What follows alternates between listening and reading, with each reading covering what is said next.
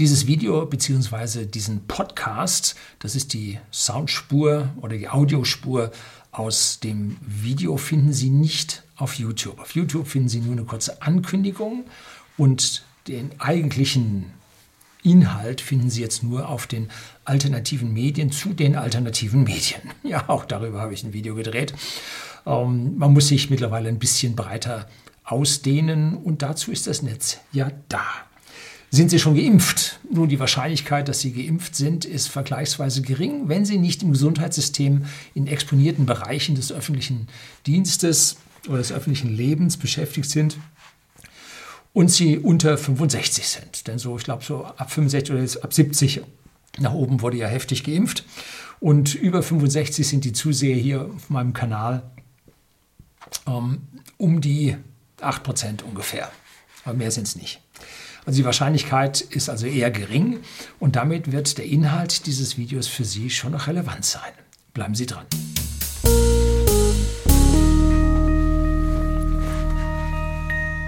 Guten Abend und herzlich willkommen im Unternehmerblog, kurz Unterblog genannt. Begleiten Sie mich auf meinem Lebensweg und lernen Sie die Geheimnisse der Gesellschaft und der Stadt kennen, die von Politik und Medien gerne verschwiegen werden. Und momentan wird so ziemlich einiges verschwiegen. Es wird ein Kurs durchgepeitscht und ob das alles nun so stimmt, ich habe meine Zweifel. Es gibt ja auch die Oberverwaltungsgerichte, die jetzt äh, einige Dinge gekippt haben um, zum Beispiel haben die gesagt, es ist nicht ausreichend nachgewiesen oder nicht hinreichend nachgewiesen, dass äh, Lockdowns was bringen. Schwupp wurde der Lockdown gekippt, durften Geschäfte aufmachen. Dann wurde auch äh, bemängelt vor Oberverwaltungsgericht, äh, dass äh, die britische Variante nicht unbedingt tödlicher ist wie es so einfach verlautet wurde, ist also wissenschaftlich nicht nachgewiesen. Und vor Gericht kommen ja die Experten mit den Ausarbeitungen, mit den Gutachtern. Und wenn die das dann nicht nachweisen können, nun, dann fragt man sich, ob das alles nicht nur politisches Schaulaufen war, Angstmachen der Leute. Schwierig. Ne? Also an dieser Stelle nichts Genaues weiß man nicht. Wir sind ziemlich im Zweifel. Und jetzt müssen wir zuerst mal eine grundlegende Sache, damit, sie das, damit wir auf demselben Stand sind, äh, wie Impfungen funktionieren. Wenn also Erreger in unseren Körper eindringen, das gilt also für Bakterien, Pilze, Viren, die ganze Palette, ähm, dann reagiert unser Immunsystem. Und die Zellen des Immunsystems, wie Makrophagen, T-Zellen und B-Zellen, da tiefer gehe ich nicht rein, habe ich auch noch abgeschrieben, erkennen diese Erreger und greifen sie an. Nun, das können sie nicht sofort, sondern sie müssen erstmal ein bisschen was ausprobieren, wenn das ein neuer Erreger ist. Aber das Schöne ist, das Immunsystem hat ein Gedächtnis. Und wenn wieder so ein Erreger vorbeikommt, dann greift es den sofort an. Und zwar ziemlich schnell, bevor sie überhaupt merken, dass sie krank sind. Also sind nicht krank, sie haben den Anfang einer Infektion und das Immunsystem unterdrückt die dann sofort. Und dazu bildet der Körper sogenannte oder der, ja, das Immunsystem sogenannte Antikörper aus. Die kann man nachweisen und da gibt es Antikörpertests. Und wenn diese Antikörper äh, gut dabei sind, dann kann das Immunsystem von diesem Antikörper die Abwehrart entnehmen als Information und dann auf die losgehen, auf die Eindringlinge und dann ist alles schnell vorbei. Gibt es eine sehr schöne Zeitung, Stiftung Gesundheitswissen.de. Hinter Stiftung noch ein Minuszeichen. Und da gibt es auch ein schönes kleines Video, wie das so ganz grob erzählt mit schönen Whiteboard und so. Gut gemacht. So. Unterscheiden müssen wir Lebendimpfstoff. Der sollte aber bitte entweder nicht vermehrungsfähig sein oder abgeschwächt sein, dass der Körper damit klarkommt. Sonst habt ihr so einen dicken Arm und dann die volle Erkältung oder die volle Erkrankung, drücken wir es so aus. Und dann haben sie ein Problem. Dann gibt es Totimpfstoff der vermehrt sich nicht mehr, hat aber außen die Eigenschaften, dass das Immunsystem die erkennt. So. Und dann gibt es noch passive Impfungen. Da macht man nichts anderes als die Antikörper, die das Immunsystem braucht, um zu arbeiten, dem Körper einfach zu spritzen. Hier hast du deine Information, das ist Shortcut. Ne? Gut, da baut sich allerdings kein richtiges Gedächtnis auf, weil die ganze Kette abgekürzt wird. Äh, da kommen wir später noch drauf, muss auch mehrfach geben.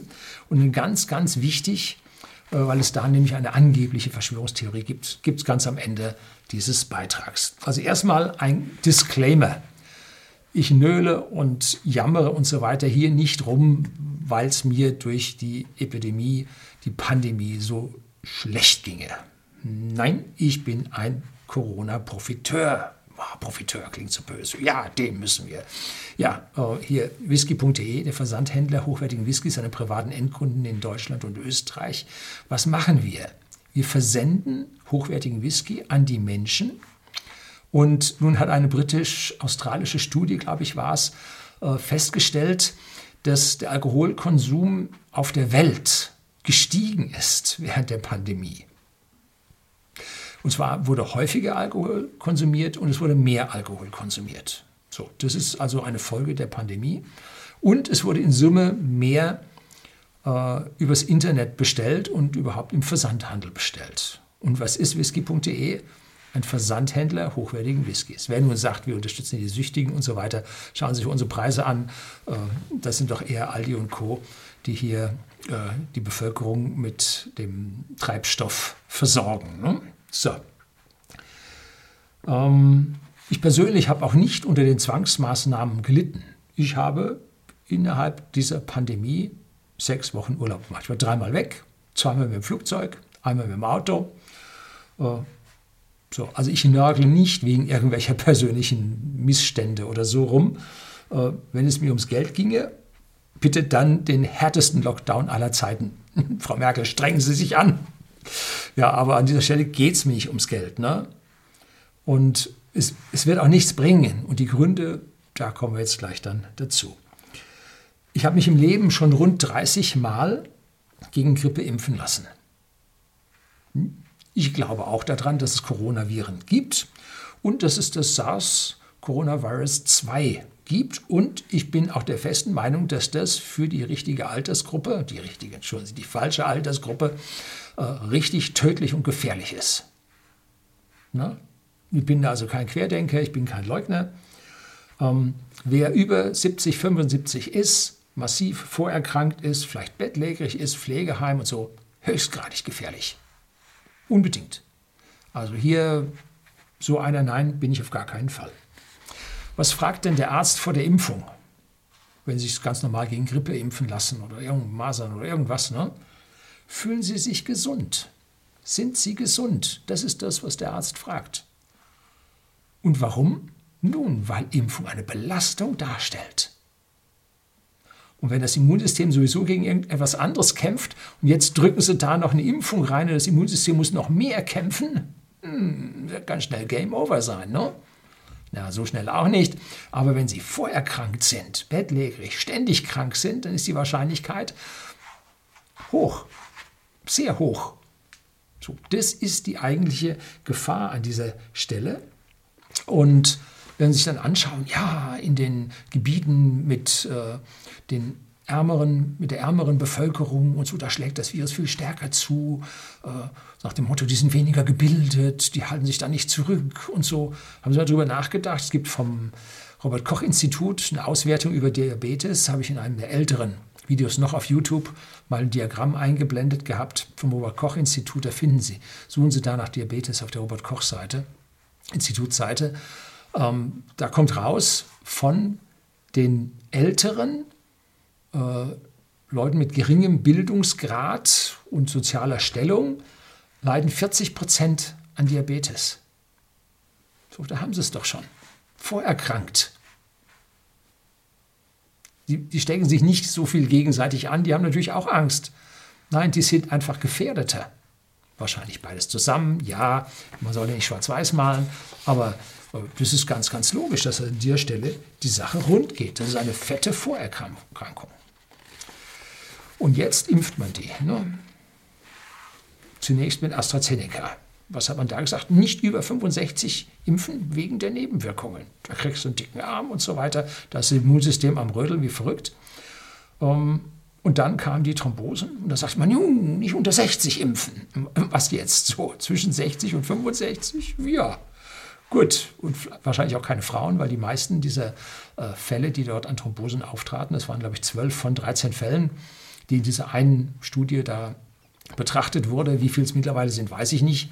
Um, 12 von 13 waren also Frauen. Dann hätte man die doch für Männer freigeben können. Ja, also hier wird also gedanklich herrscht der Durchzug in der Chefetage. Es ist schon krass. Ne?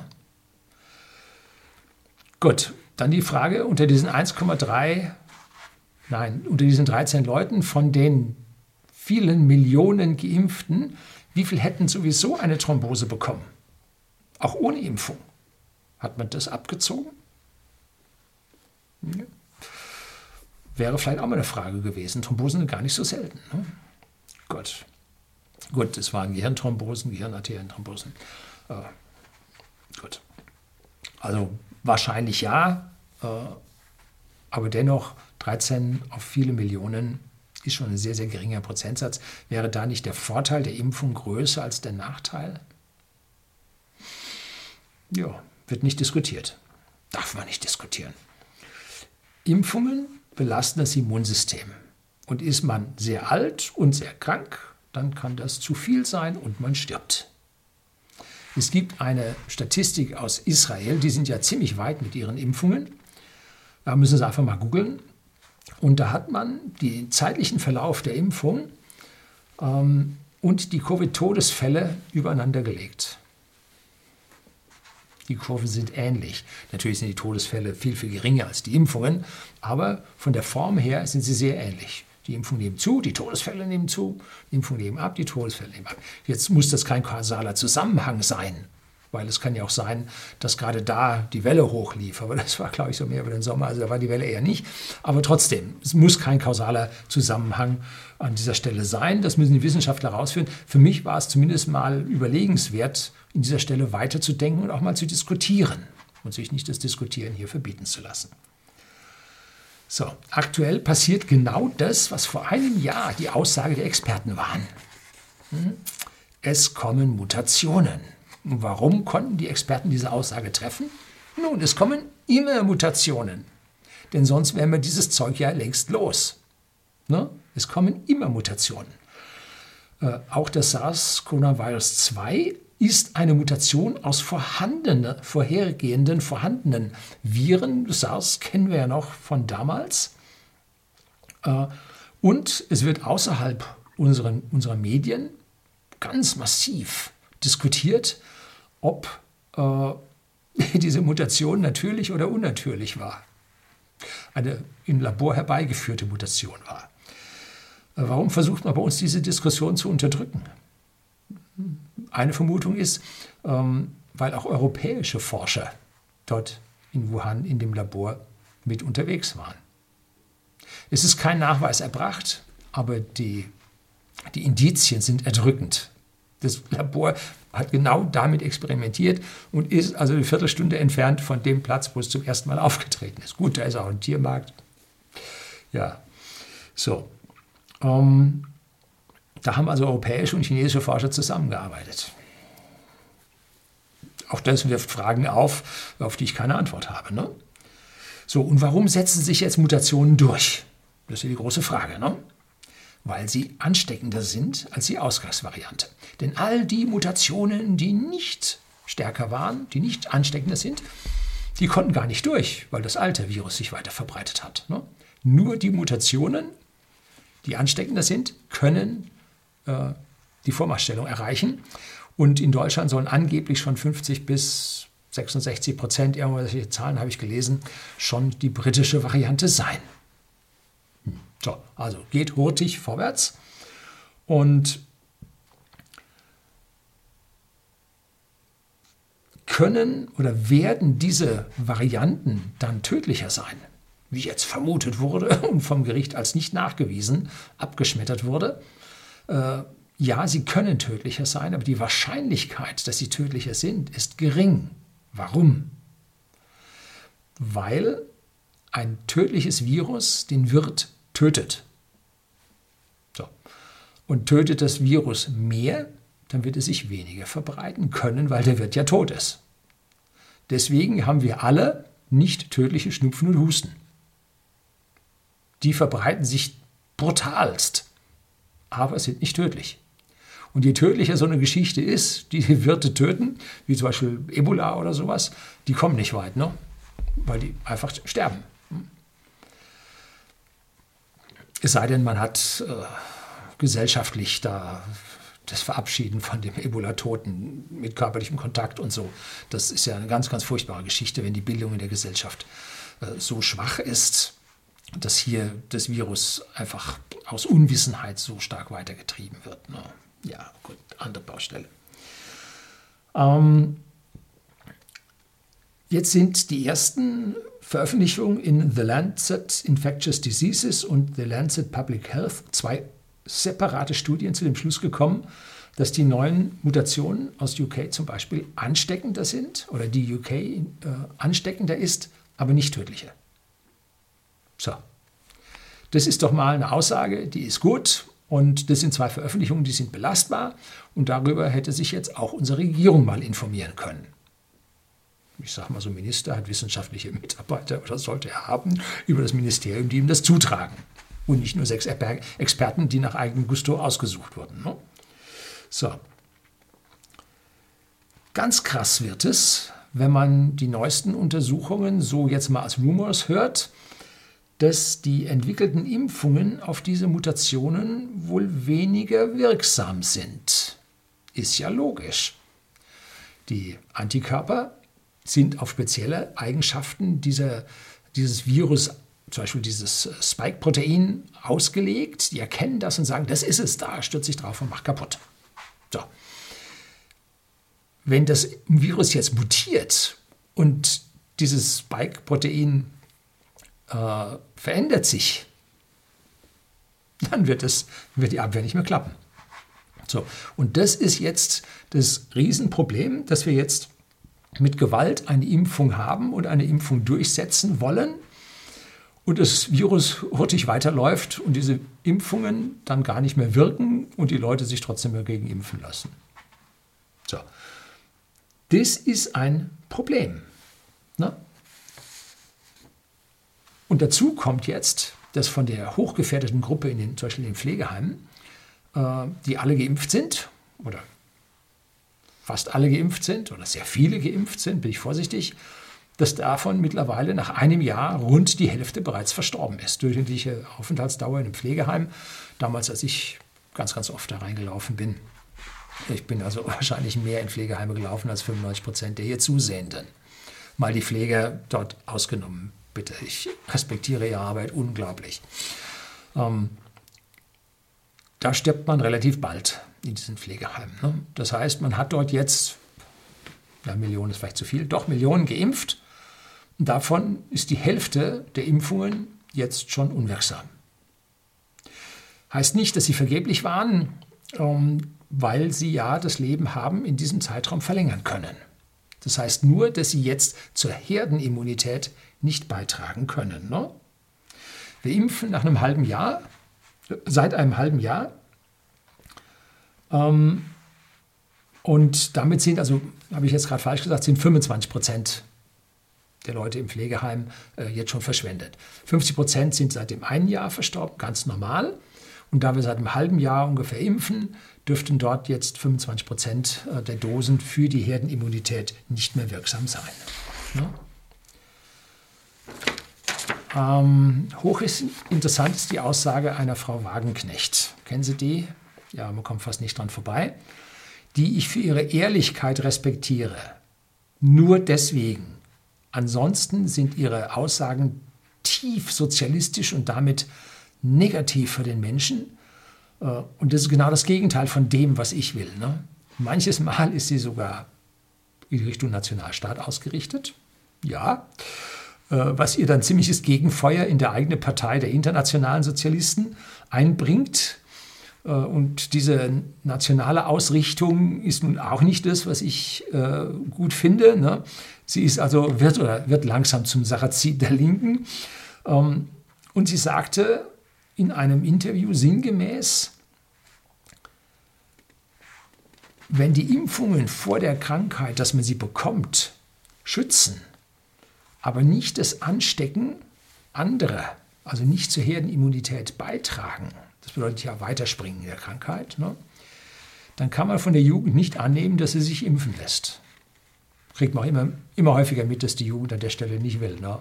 Einer hat hier auf dem Kanal äh, erzählt, ja, und die Jugend, wie sie sich opfert und sich alle impfen lässt. Aus meiner Sicht ist noch kein Jugendlicher geimpft, der jetzt nicht einen Ausbildungsberuf im Pflegeheim oder im Krankenhaus hat. Ne? Alle anderen sind noch nicht geimpft. Und ob die sich dann nun alle impfen lassen, ja, ich habe da doch meine Zweifel. Ähm, natürlich wird es über die rot-grünen Medien da verbreitet, ganz klar. Ne? Aber ob das so stimmt, man weiß es nicht. Ähm, und die Aussagen habe ich von einer der einzigen Personen, die ich kenne, die Corona hatte, die jetzt nicht total malade dalag, aber einen beißenden, fiesen Husten hatte, mittleres Alter. Ähm, da sagte der Arzt, nee, also Sie können weiterhin anstecken, Sie müssen Maske tragen. Ne? Sie können sich anstecken und Sie können dann wieder andere anstecken, aber Sie werden nicht mehr krank. Das ist so die Aussage. Ob das nun stimmt, auch das weiß ich nicht. Ich bin geneigt, unseren Wissenschaftlern nicht überall hinzufolgen. Denn eine Volkswirtschaft wie zum Beispiel Indonesien, eine der größten Volkswirtschaften der Welt, äh, die impft jetzt die Jugend durch. Oder fängt bei der Jugend an. Also vielleicht gibt es doch eine Herdenimmunität. Ja, man weiß es nicht. Ne? Ähm, doch nun zu den Impfungen den genetischen mRNA-Impfungen ordne ich ein unglaublich hohes Potenzial zu. Das wird die Zukunft sein.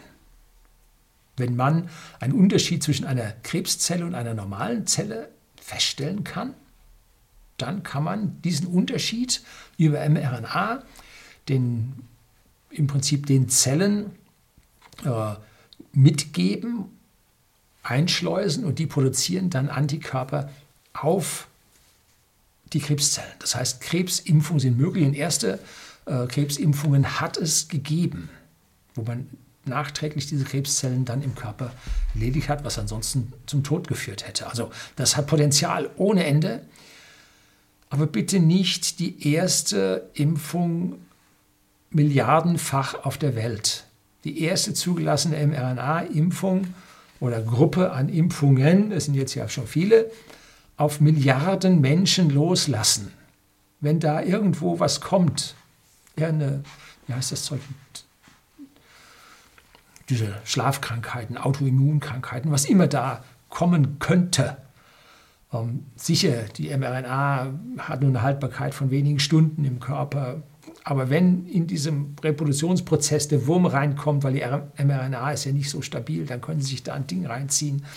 Äh, also bitte nicht bei mir mit der ersten Impfung. Und wenn jetzt die Mutationen weglaufen und die Impfung sowieso nicht halten, ja, dann brauche ich die Impfung auch nicht mehr, ne? weil sie hilft ja sowieso nicht. Ne? Dann ist es nur Erfüllung einer bürokratischen Bürgerpflicht. Nein, das brauche ich dann auch nicht mehr. Ne? Werden wir sehen, wie schnell das läuft, ne? wie schnell die mutierten Varianten, die ansteckender sind, aber nicht so tödlich, äh, wie die nun auf der Welt übernehmen werden. Und dann wird das alles in eine Schnupfen, nein, Husten, äh, ja, Welle über die Welt rauschen, bis das dann so weit äh, mutiert ist, dass es dann gar nicht mehr wirkt bei uns. Gar nichts mehr macht, ne? Ist dann veräppt. so. Bin ich nun stark gefährdet? Nun, ich bin ein Mann. Damit bin ich viermal häufiger, dreimal häufiger als die Frauen in meiner Altersgruppe äh, gefährdet, aber ich habe die widerstandsfähigste Blutgruppe. Ich habe keine Vorerkrankungen. Ich habe Vitamin D bis zum Haaransatz, nein, das, also bis zur Schädeldecke. Ähm, und ich habe 30 Grippeimpfungen gehabt und darunter waren mit Sicherheit auch ein paar Corona-Impfungen mit dabei, sodass ein Grundschwung äh, im Immunsystem drin ist, eine Grundaktivierung drin ist, wenn Coronaviren kommen, wenn Coronavirus, SARS-Coronavirus 2 käme, das Immunsystem relativ schnell merken würde, das ist Corona. Und dann die entsprechenden Möglichkeiten, wie man gegen ein Coronavirus vorgeht, äh, dann daraus bekäme. Äh, dass also meine Immunantwort schneller passieren würde und damit die Sache nicht so hoch treiben würde. So, also damit habe ich null Angst davor. Ich werde mich jetzt natürlich nicht bewusst mit dem anstecken. Das wird weggehen und dann bin ich froh, wenn ich es nicht gehabt habe. Ne? Ich bin ja nicht blöd, wie es so schön heißt. Ne? Tja, wie viel stimmt jetzt davon? Hm? Tja, man hört dies, man hört das, nichts Genaues weiß man nicht. Äh, und wenn ich mir auch die reinen Prozentsätze meiner Alterskohorte anschaue, dann liegen in meiner Alterskohorte 5,6, 5,7 Millionen Menschen. Das ist allerdings jetzt schon anderthalb Jahre her, wo ich die Zahl, das waren 2019er Zahlen, da sind jetzt sicherlich ein paar noch dazugekommen. Ähm, und insgesamt in meiner Alterskohorte 6000 Personen gestorben sind in ganz Deutschland. So habe ich eine Wahrscheinlichkeit, wenn ich mich anstecke, von 1 zu 1000, dass ich daran versterbe. Und alle Volker. Wenn man jetzt aber meine positiven Punkte dazu zählt und sich dann die ganzen vorerkrankten Leute anschaut, dann ist die Wahrscheinlichkeit 1 zu einer Million oder sowas. Ne? Äh, ich muss den Rest bei mir persönlich auf Lebensrisiko buchen. Autounfall ist ein Lebensrisiko. Vom Hocker fallen und versterben im Haushalt. Die tödlichste Eigenschaft, tödlichste oder der stärkste Todesgrund im Haushalt ist Sturz vom Hocker. Gibt es viele, viele, ja. Seitdem ich Radl fahre, bin ich auch noch höher gefährdet. Ne? Also Hepatitis, A, B, C, suchen sich was aus. Äh, hohe Risiken. So. Und für mich ist das äh, ein weiteres äh, Risiko, was dazukommt, nicht sonderlich hoch. Und wenn eine Impfung mich jetzt nicht herdenimmunisiert, dass ich andere anstecke, weiterhin, wie die Ärzte sagen, sie müssen Maske tragen. Oder ist einfach nur so ein, so ein Keuchos-Ding. Du musst Maske tragen, damit du dich nicht von anderen unterscheidest. Wo kämen wir denn dahin, wenn einer ohne Maske liefe? Ne? Kann ja auch sein, ne? dass da Willkür von oben herrscht. Aber wenn die Ärzte das sagen, weiterhin ansteckend sein können, warum soll ich mich dann impfen lassen? Ne? Das ist die große. Denn immer, weil sie andere da nicht anstecken. Aber jetzt sagen die Ärzte doch, du steckst an, du musst Maske tragen. Ja, und jetzt? Denkt keiner drüber nach. Ne? Zumindest mal nicht von den äh, Propagandamedien, rot-grünen Propagandamedien, von denen wir hier komplett umzingelt sind. Ne? Jo. Was macht nun, jetzt kommen wir zu dem Ding, was ich am Anfang gesagt habe, jetzt kommt so ein bisschen hin in die Verschwörung und in die besonderen Teile. Was macht nun Impfen? Impfen erstellt Antikörper, mit denen das Immunsystem arbeiten kann. Und die mRNA instrumentalisiert Zellen, damit sie diese Antikörper herstellen. Soweit, so gut. Warum kam denn niemand auf die Idee, diese Antikörper herzustellen? Nein, das geht nicht. Ja, Elektroautos auf der Langstrecke geht auch nicht. Ja, einer hat es nicht gewusst und hat es gemacht. So, und genauso bei diesen Antikörpern, einer hat es gemacht. Und es gibt eine Firma in Lübeck, die hat sich seit Jahrzehnten, seit 1987 wurde die gegründet, auf Antikörper spezialisiert. Das sind keine Spinne. Die haben 3000 Mitarbeiter. Die machen hochwichtige, tolle Geschichten. Und der Gründer dieser Firma ist Professor Dr. Med Winfried Stöcker. Unglaublich. Äh, dieser Herr ist gerade persona non grata und zwar bei den Regierenden und ihren Wissenschaftlern. Und dieser Herr hat, ist ja mittlerweile auch schon ein bisschen älter, der hat seinen Konzern oder seine Firma für 1,2 Milliarden Euro an den Konzern Perkin Elmer verkauft. So, also da ganz großes Geschäft. Um, so. Und dieser Professor Winfried, Winfried, nicht Winfried, Winfried Stöcker, äh, hat sich diese Antikörper nun genetisch herstellen lassen. Diese Gensequenzer sind unheimlich gut und schnell geworden. Allerdings ist dieser Herr eine schillernde Persönlichkeit und vertritt an manchen Stellen Positionen, die ich auch nicht habe. Also gelinde gesagt, er ist schwierig und es gibt ein Interview auf Tichys Einblick mit dem Herrn. Absolut sehenswert, müssen Sie sich reintun. Ähm, und damit gilt er dann auf einmal als rechts. Ne? So, und dann geht gar nichts, was dort läuft, auch wenn die Konzerne dieses von ihm gemachte für Milliarden kaufen. Nein, geht gar nicht. Äh, falsche Personen, falsche Einstellungen. Ja. Mit seiner Arbeit, dieser Antikörper gegen Corona, SARS-Coronavirus 2, äh, kann nun jeder Arzt zwei Substanzen zusammenführen, nämlich diese Antikörper und die Adjuvantien, ähm, und eine Immunisierung durchführen. Das ist keine Impfung. Es ist eine Immunisierung. Und das Grundgesetz erlaubt jedem Arzt, diese Passivimmunisierungen durchzuführen. Man braucht drei Injektionen, weil ja die Zelle nicht als Multiplikator da mitarbeitet. Und dann kam natürlich sofort, äh, die Sache klappt ja nicht und so weiter, aber doch, die Antikörperwirksamkeit kann man mit Tests nachweisen. Die Leute sind geschützt. So, Paul-Ehrlich-Institut ging gleich hin, hat ihn verklagt, hier mit Menschenversuch und weiß der Geier was. Ähm, wobei das nichts anderes ist als eine Passivimpfung, die man schon immer gemacht hat, wie zum Beispiel bei, ich glaube, Tollwut äh, der Fall ist. Und man kann diese Passivimpfung auch nach einer Infektion verabreichen, wie zum Beispiel bei Herrn Trump. Der hat da nachher diese Antikörper bekommen. Sicherlich nicht genetisch hergestellt, sondern wahrscheinlich vom Lebendobjekt isoliert. Äh, aber den haben sie ja auch wie eine Aufziehpuppe wunderbar schnell da wieder rausbekommen. Und dieses Vorgehen gegen diesen Herrn äh, lässt mich eigentlich zwei Dinge vermuten. Ich weiß es natürlich nicht. Das eine wäre, es könnte sein, dass er hier ein wunderschönes Impfgeschäft kaputt macht indem man einfach diese Passivimmunisierung äh, von jedem Hausarzt kann die durchgeführt werden. Ähm, das ist die eine Geschichte. Und die zweite Geschichte wäre, man würde diesen gesamten politischen Akt, der gerade da hyperbürokratisch auf die Menschheit losgelassen wird, vor allem bei uns mit unserer durchdringenden Bürokratie, dass man denen einfach den Stecker ziehen würde. Vorbei. Kann jeder Arzt. So.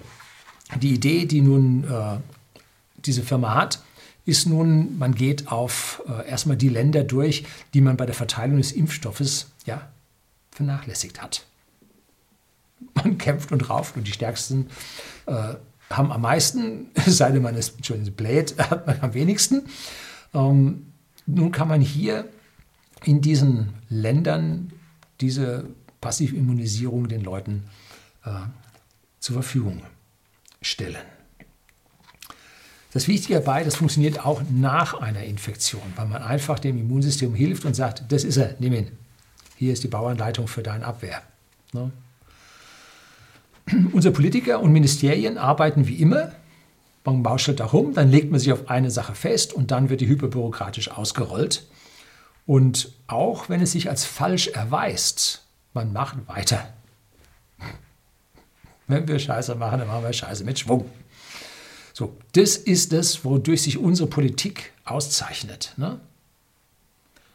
Und damit ist in der Gesellschaft viel kaputt gemacht worden. Einmal von den Personen, die unter dieser Pandemie leiden, aber zum Zweiten auch, also so richtig, ich sage mal jetzt traumatisch, äh, was abbekommen, aber auch die, die jetzt wirtschaftlich leiden, das traumatisch zwar packen, aber wirtschaftlich leiden und nun den Hass auf die anderen entwickeln.